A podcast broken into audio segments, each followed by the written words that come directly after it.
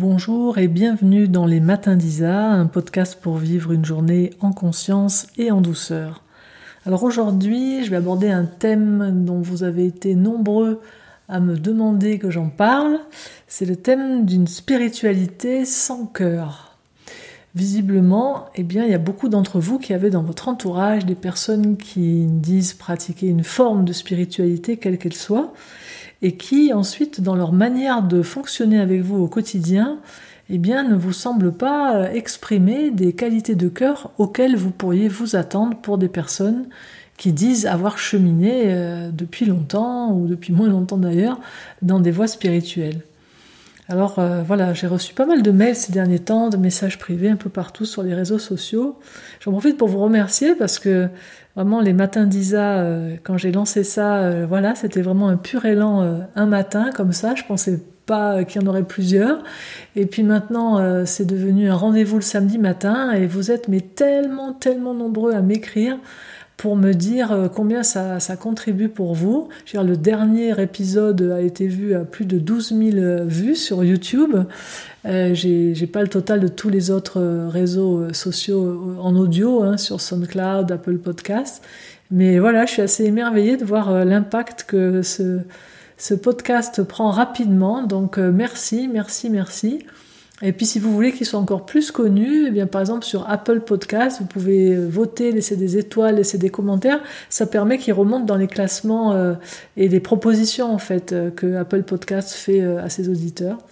Voilà, merci infiniment parce que vous savez que voilà mon intention euh, c'est toujours la même. Moi, c'est que il y ait de plus en plus de conscience qui se propage, qu'il y ait de plus en plus d'amour aussi qui se partage. Parce que pour moi, les deux vont ensemble. Et ben plus euh, voilà, plus ce qui parle de tout ça est diffusé, plus on a des chances de le vivre au quotidien. Alors justement, donc pour revenir au sujet de ce podcast d'aujourd'hui, une spiritualité sans cœur. Ben, J'ai vu euh, plusieurs exemples dans ce que vous m'avez envoyé et on va les regarder un petit peu un par un. Euh, le premier exemple, le plus courant que vous rencontrez et qui apparemment vous est très douloureux, c'est quand euh, l'ami ou le partenaire ou la connaissance, alors que vous lui partagez quelque chose ben, qui voilà qui est douloureux pour vous ou quelque chose qui voilà qui est moins que joyeux dans sa manière de se comporter avec vous, vous renvoie euh, tranquillement, écoute, c'est ton problème, ça t'appartient. Hein.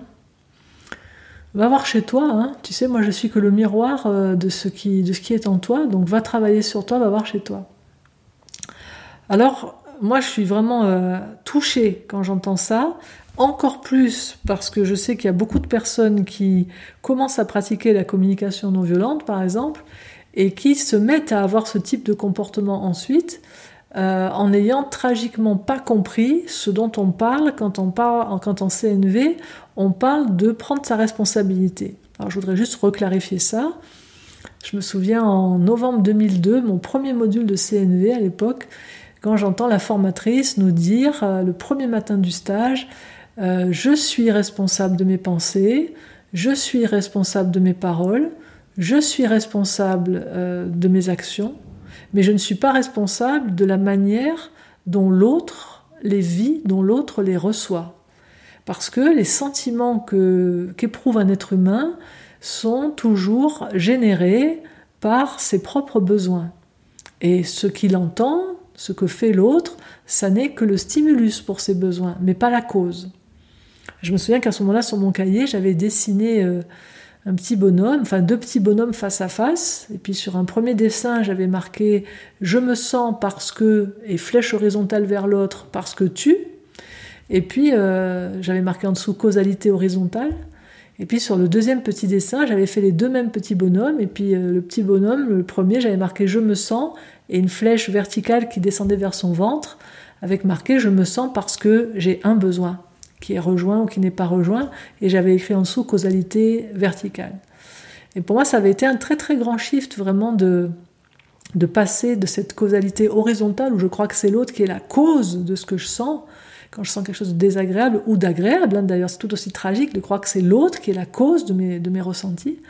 Donc de passer d'une causalité horizontale à une causalité verticale, de réaliser que tout ce que je sens vient de mon intériorité, vient de, mes besoins, de ma vision du monde, de, ma manière d'être On a tous connu ces jours où euh, euh, il fait pas beau dehors et pourtant à l'intérieur il y a une ambiance intérieure, il y a de la joie à l'intérieur et quoi qu'il nous arrive, on reste de bonne humeur. Nos besoins vont pas être touchés de la même manière. Et à contrario, un autre jour où pourtant euh, il fait beau dehors et tout, mais ce jour-là, il y a quelque chose qui est maussade en nous, notre, notre climat intérieur, il y a de la tristesse de fond, enfin voilà, on est maussade. On est de mauvaise humeur, comme disaient les anciens. Je vous rappelle que être de bonne ou de mauvaise humeur, les humeurs à la base, c'est vraiment quelque chose de physiologique, c'est notre corps.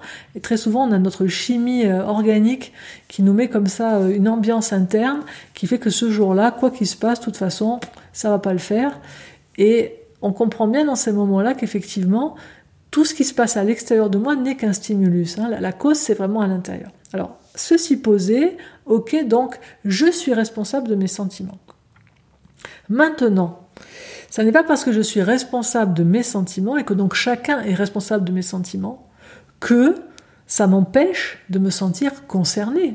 Et j'ai toujours entendu Marshall Rosenberg, le père de la communication non violente, je l'ai toujours entendu dire euh, combien il était euh, affecté quand il voyait des débutants en communication non violente justement mal comprendre cette notion de responsabilité et croire que pratiquer la CNV, c'est renvoyer l'autre dans son coin en lui disant c'est ton problème. Non. Pratiquer la communication non violente, qui est un art relationnel de la connexion de cœur à cœur, c'est rester connecté de cœur à cœur. Donc quand je vois que ce que je viens de dire ou que ce que je fais stimule l'autre, je sais que ça n'est pas ma responsabilité, je sais bien que la cause, elle est dans ses besoins, mais je prends ma part en tant que stimulus et je ne me sens pas responsable, mais je me sens concerné. Donc retenez bien cette différence entre se sentir responsable et se sentir concerné. Si quelqu'un ne se sent pas concerné, c'est qu'il a fermé son cœur. Parce que je ne peux pas prétendre être dans une voie qui cherche à avoir un cœur ouvert, et encore moins dans une voie d'éveil qui vise à percevoir l'unité de toutes choses, et balancer à quelqu'un, c'est ton problème. Parce que dans une voie d'unité, dans laquelle je, me relie à toute chose, tout ce qui existe comme étant moi-même, bah, si le quelque chose en face de moi a un problème, j'ai un problème. Donc je me sens concerné par tout ce qui m'entoure. Du coup, je ne vais plus aller vers l'autre à partir d'un élan d'altruisme, mais justement à partir d'un élan qui serait complètement égocentré, sauf que cet égo, ce jeu, n'est plus le moi-je, mais est un jeu universel, mais je vais vers l'autre parce que je vais vers un autre moi. Il n'y a plus d'autre en fait dans l'éveil justement. Donc le fruit de l'éveil, quel que soit le nom qu'on donne à ça, le fruit de l'éveil, de l'illumination, de la réalisation spirituelle, appelez-le comme vous voulez, c'est toujours l'amour, c'est toujours le cœur ouvert, parce qu'il n'y a plus d'autre. Et donc c'est la vie qui prend soin d'elle-même. Et donc la vie va jamais dire à la vie qui se manifeste, c'est ton problème. Ça voudrait dire que j'ai remis un deux, j'ai remis un autre, et toi tu es séparé de moi, et je peux vivre avec le fait que toi tu vas pas bien, et je m'en fous, c'est ton problème. Donc là on a quelque chose qui s'est fermé, et si quelqu'un qui dit être dans une voie spirituelle vous balance c'est ton problème, eh bien je vous invite à arrêter de croire que cette personne est évoluée spirituellement.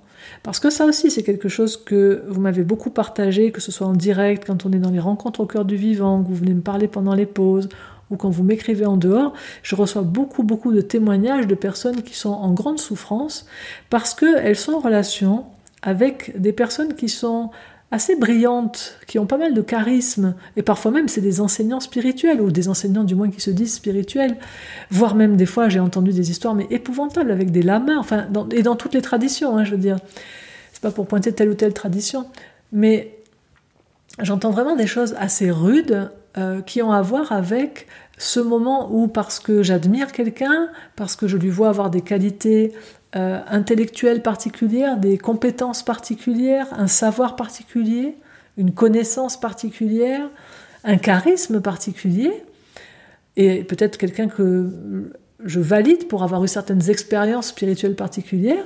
Et du coup, quand cette personne va commencer à pas bien me traiter, je vais croire que c'est moi qui ai un problème en fait. Je, vais ériger cet être euh, vraiment euh, euh, en, je sais pas, pas en idole, mais en tout cas, je vais arrêter de le voir comme un simple être humain qu'il est.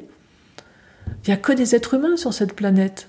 Et pour moi, ce qui fait que on peut adorer, mais au sens euh, noble du terme, un être, c'est-à-dire voir l'or qui est en lui, voir la lumière qui est en lui.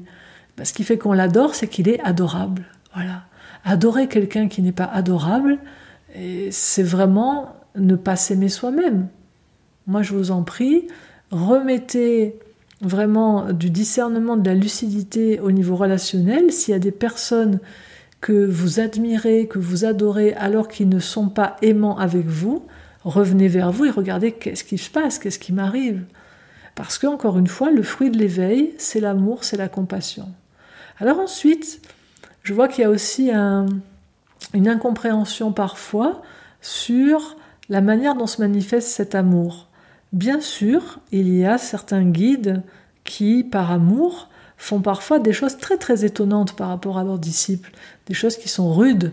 Et euh, voilà, on a tous lu plein d'enseignements, plein de livres qui racontent comme ça des quêtes initiatiques où il y a le disciple avec son maître ou avec son guide et il va passer par plein d'épreuves et le guide et le maître très souvent lui rajoutent des épreuves au milieu de celles qu'il est déjà en train d'affronter.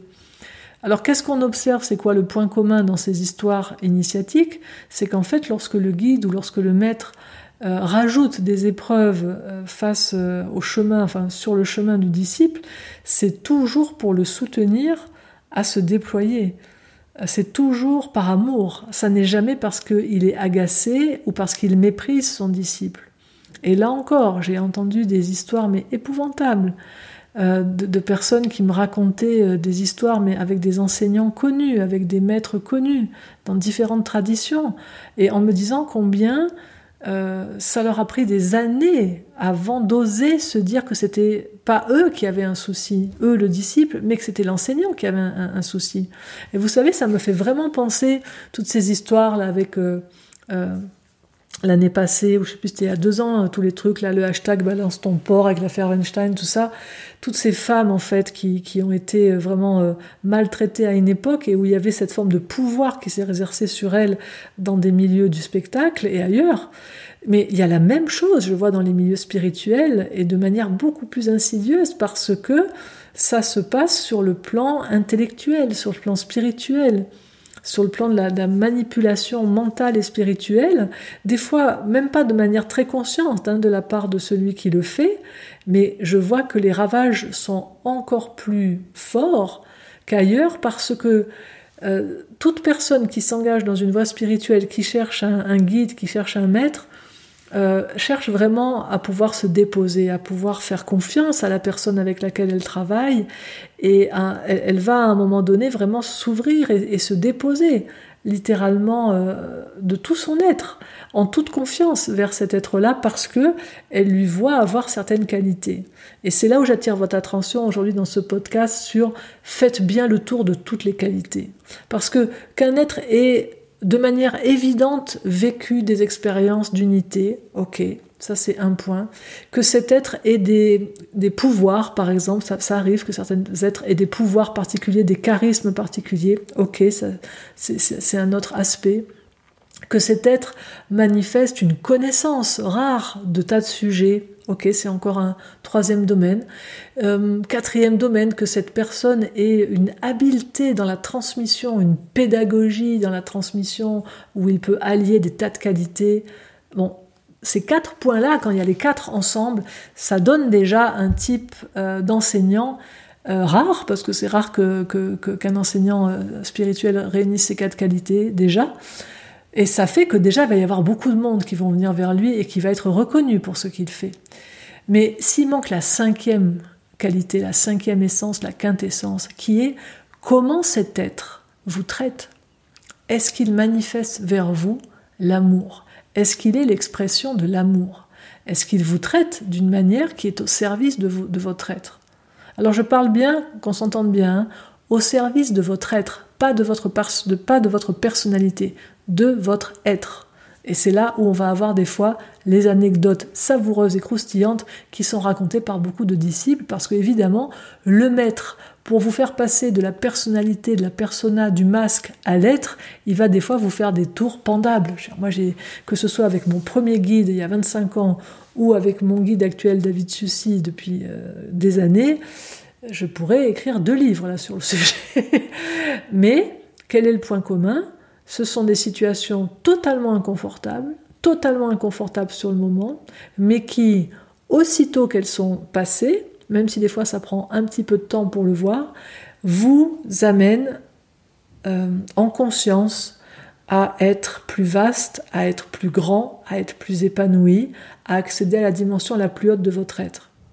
Si après que le pseudo-maître ou le pseudo-guide ait manifesté quelque chose avec vous qui de manière explicite ne soit pas directement de la tendresse, de la bienveillance ou de la compassion, si juste après ça, vous vous sentez mais vraiment mais merdique quoi, vous vous sentez vraiment piteux quoi, avec une estime de vous catastrophique, euh, si vous vraiment vous, vous, vous comprenez plus rien à rien, si vraiment euh, vous voyez euh, que, ouais, tout ce que vous avez fait jusque-là, ça vous semble ne plus avoir aucun sens, bah, vous pouvez être sûr d'une chose, c'est que la personne qui est en face de vous ne vient pas de faire quelque chose qui est à votre service.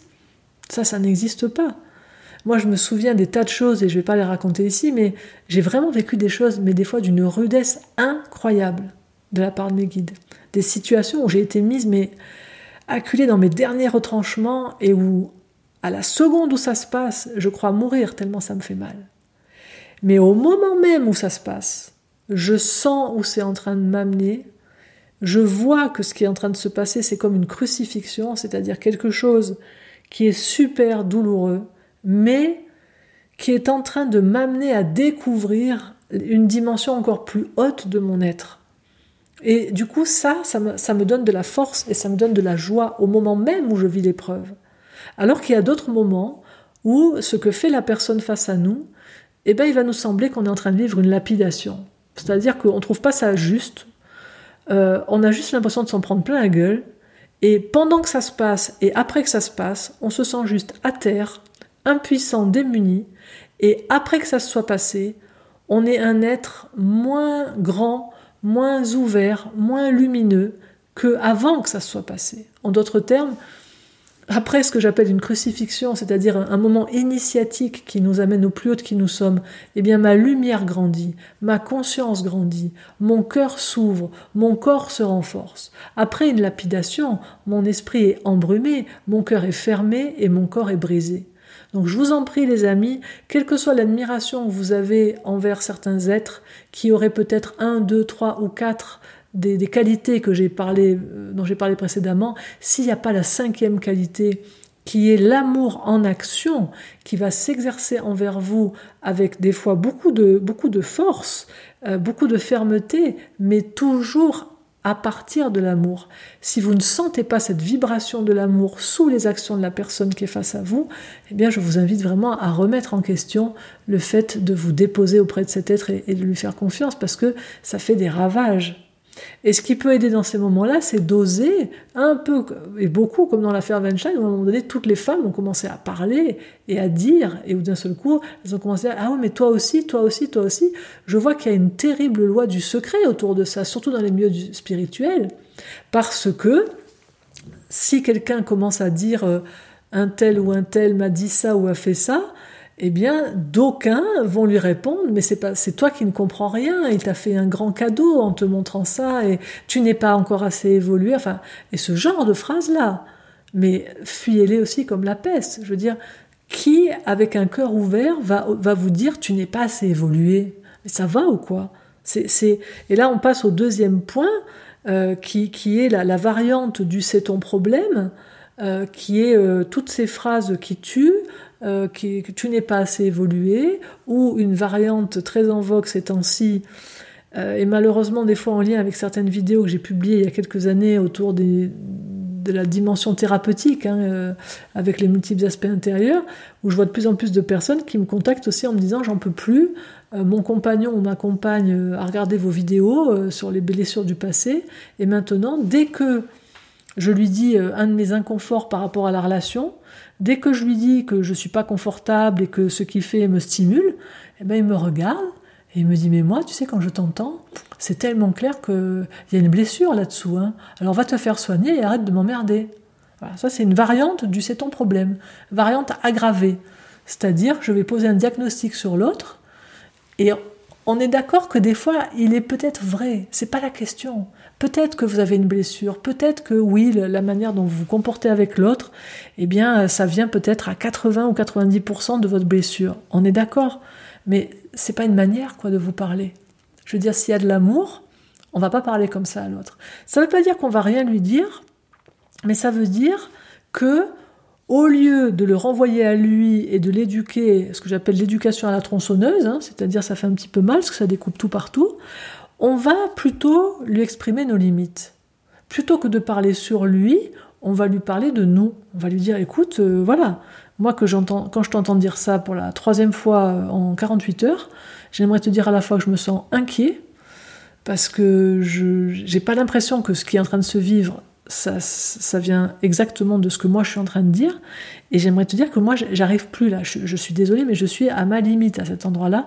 J'arrive pas à, rester euh, avec toi dans, avec un cœur ouvert dans la relation quand je te vois fonctionner comme ça. Est-ce que tu serais d'accord de me dire comment c'est pour toi? Ou bien on va lui dire, moi, je, ne sais pas, je, je, me dis que peut-être quelque part il y a quelque chose qui, a été touché chez toi dans le passé. Est-ce que ça te parle? Il y a une grande différence entre évoquer quelque chose en, demandant à l'autre son avis, en lui disant Moi, il me semble que peut-être, je sais pas, quand je vois que je dis quelque chose et puis tu réagis de cette manière, j'arrive pas à voir le lien direct entre l'intensité de ta réaction et puis ce que je viens de dire. Mais ça m'appartient, je n'arrive pas à voir le lien. Peut-être toi tu le vois. Est-ce que tu serais d'accord de me dire qu'est-ce qui fait que tu réagis aussi fort? Et puis si tu vois pas pourquoi tu réagis aussi fort, moi je me dis que peut-être il y a quelque chose qui s'est vécu dans ta vie avant, peut-être. Est-ce que ça te parle? Vous voyez, mettez des coussins, mettez des peut-être. Je veux dire, balancer des affirmations sur l'autre comme ça, mais c'est d'une violence. Et pour peu, encore une fois, et ça, ça arrive aussi dans les relations, pour peu que dans la relation, l'autre vous prête quelques valeurs, vous prête, euh, voilà, vous fasse confiance, il va valider tout ce que vous dites, et il va se mettre plus bas que terre. Et, là, ça, ça, va être tragique. Donc, encore une fois, et j'en parle à la fois pour ceux qui le reçoivent, mais aussi pour ceux qui l'expriment. Je veux dire, c'est plus vous êtes dans, un, dans une voie, que ce soit de développement personnel ou spirituel, dans une voie dans laquelle vous avez cheminé, vous avez de la bouteille dans ça, vous, vous avez certaines connaissances, euh, vous avez du coup un certain poids énergétique aussi quand vous parlez, quand vous voilà. Il y a une responsabilité qui va avec là, les amis. C'est comment je parle à l'autre. Et, je peux vous dire, moi, je me sens très concernée quand je vous dis ça. J'apprends depuis des années à mettre toujours des coussins et j'en mets jamais assez. Ce que j'appelle mettre des coussins, c'est mettre des peut-être, c'est mettre des euh, est-ce que ça te parle, c'est comment pour toi, plutôt que de faire des affirmations. Et je sais que quand on est stimulé, quand on est agacé, on va très vite. Et le pire, vous savez quoi? Le pire, c'est que très souvent, peut-être vous avez raison. Hein, là, je parle pour ceux qui disent à l'autre des fois, euh, va te faire soigner ou ce genre de choses. C'est le piège. Le piège, c'est pour celui qui est en train de, dire tout ça. Le piège, c'est que des fois, il a une lucidité. Il voit, c'est vrai, oui, c'est vrai, cet être en face, il est blessé. Oui, c'est vrai, c'est parce qu'il est blessé qu'il réagit comme il réagit. Ok, ma vision est claire. Maintenant, euh, on, va, on, va, écouter les césures de ce que je viens de dire. Hein. Donc, ma vision est claire, donc je vois clair. Mais maintenant, est-ce que ma vision est claire? Est-ce qu'elle apporte de la clarté? Est-ce qu'elle éclaire l'autre ou est-ce que je suis en train de le brûler comme un rayon laser? Mon premier guide, il y a une trentaine d'années, elle m'avait dit, parce que bon, j'ai toujours eu pas mal de clarté, mais à l'époque, elle me disait, Isa, il faut vraiment que tu ouvres ton cœur, parce que tu as de la clarté, tu as de la lucidité, mais ta lucidité, ta clarté, ton discernement n'est pas relié à ton cœur. Et la lucidité, la lucidité de ce qu'on appelle le troisième œil, Ajna Chakra, la lucidité là, quand elle n'est pas reliée au chakra du cœur, elle est comme un rayon laser qui découpe les êtres et qui les détruit au lieu de les éclairer, au lieu de les aider à se construire. Et je dois vous dire que bah, c'était il y a 30 ans, je suis toujours pas au bout de ça. Je vois que quand on a euh, une dominante de clarté, on a un travail de toute une vie pour mettre notre cœur à la taille de la clarté que l'on a. Et j'ai vraiment toujours moi à me souvenir chaque jour que aucune clarté ne va éclairer qui que ce soit si elle ne se présente pas avec la chaleur bienveillante d'un cœur ouvert et surtout avec l'humilité de dire écoute, c'est ce que je perçois. Est-ce que ça te parle? Est-ce que ça résonne pour toi? Est-ce que ça fait sens pour toi? Au lieu de l'affirmer. Et ensuite, parce que la question c'est pourquoi on affirme? On affirme parce qu'on n'est pas rassuré que l'autre va voir ce qu'on voit. Et on se dit que bien sûr, en lui tapant sur la tête avec un marteau ou en lui mettant euh, un entonnoir dans la gorge comme une noix et en le gavant de la connaissance que nous avons, on se dit que ça va mieux rentrer. vous vous doutez bien que c'est l'inverse qui se passe, hein, évidemment. Donc ça, ça, prouve que même si on a de la lucidité à un endroit, on manque sérieusement de discernement quand même, parce qu'on fait des choses très tragiques à cet endroit-là. Mais qu'est-ce qui se passe donc? On, craint que ça rentre pas, on craint que l'autre ne voit pas ce qu'on voit. Eh bien, en ce cas, si l'autre ne voit pas ce que je vois, je vais exprimer ma limite à un moment. Je vais dire comment c'est pour moi. Parce que oui, peut-être que si l'autre ne voit pas ce que je vois, bah, peut-être que je ne veux plus être en relation avec lui. Et là, eh bien, plutôt que de faire de l'éducation à la tronçonneuse ou à la hache, plutôt que de dire à l'autre qu'il va pas chez lui, plutôt que de l'envoyer se faire soigner, eh ben, je vais lui exprimer mes limites et puis ensuite je vais refaire des choix relationnels. Et c'est là où on voit que ça nous demande une forme de courage, de revenir vers soi et de dire ok, ben j'aime cet être et en même temps il y a ça, ça et ça qui jouent pas du tout pour moi. Et plutôt que de passer mon temps à lui demander de changer, eh ben je vais revérifier est-ce que je choisis d'être avec cet être. Voilà, ça c'est ma responsabilité. Je vais arrêter de l'emmerder toutes les cinq secondes maintenant. Parce que le chemin qu'il est en train de faire, ça lui prend un certain temps pour le faire. Alors soit je choisis d'être avec lui et je suis d'accord avec le temps que ça prendra son chemin, soit je veux qu'il soit déjà arrivé, et comme c'est pas le cas, eh bien alors je choisis d'arrêter la relation. Et là, vous entendez tout de suite les voix qui disent Ah, mais non, mais parce que moi je veux pas. Ah, ok, voilà. Donc qu'est-ce qui se passe? Ben, On va se mettre à tyranniser l'autre parce que nous-mêmes, il y a un choix qu'on fait pas. C'est pas ce que j'appelle franchement prendre sa responsabilité, les amis, vous voyez? Voilà, je m'inclus bien sûr dans tout ce que je suis en train de vous dire, hein. je vous parle depuis mon expérience. Donc on a vraiment à retrouver euh, et de l'humilité et de la responsabilisation par rapport à tout ça. Et je fais vraiment le vœu que ce podcast d'aujourd'hui, il puisse se diffuser largement pour que toutes les personnes qui sont concernées, qu'elles soient d'un côté ou de l'autre euh, de la barrière spirituelle dont je suis en train de parler, et des fois on se retrouve des deux côtés parce qu'on est tour à tour enseignant et disciple, hein, peu importe. Euh, mais je fais vraiment le vœu que ce podcast se diffuse largement pour que cesse cette tyrannie euh, d'une forme de, conscience, d'une forme de, lucidité qui au fond n'est ni conscience ni lucidité parce que quand elle est vécue sans cœur, eh bien, elle ne va jamais contribuer pour qui que ce soit au final, ni pour celui à qui elle est destinée, ni pour celui qui en est l'émetteur. Voilà les amis, j'espère que vous avez apprécié ce podcast et puis, ben, si c'est le cas, diffusez-le, partagez-le sur vos réseaux sociaux. Si vous voulez aussi contribuer toujours à, faire partager plus largement euh, tout ce que je diffuse gratuitement, ben, vous pouvez vous abonner à ma chaîne sur les différentes plateformes. Sur YouTube, vous pouvez laisser un pouce bleu, un commentaire. Sur Apple Podcast, je vous ai dit, si vous laissez un, certain nombre d'étoiles et puis euh, votre appréciation, un commentaire, ça fait monter dans la liste des podcasts euh, qui sont proposés aux autres auditeurs. Et puis, ben, bien sûr, vous retrouvez euh, tous les précédents matins d'Isa sur la chaîne qui leur est dédiée sur toutes mes plateformes et ainsi que sur mon site, hein, sur mon site euh, au cœur du vivant.com. Euh, dans la page ressources et audio, vous avez tous les matins d'Isa qui sont là. Et je vous dis à samedi prochain pour un nouvel épisode. Au revoir.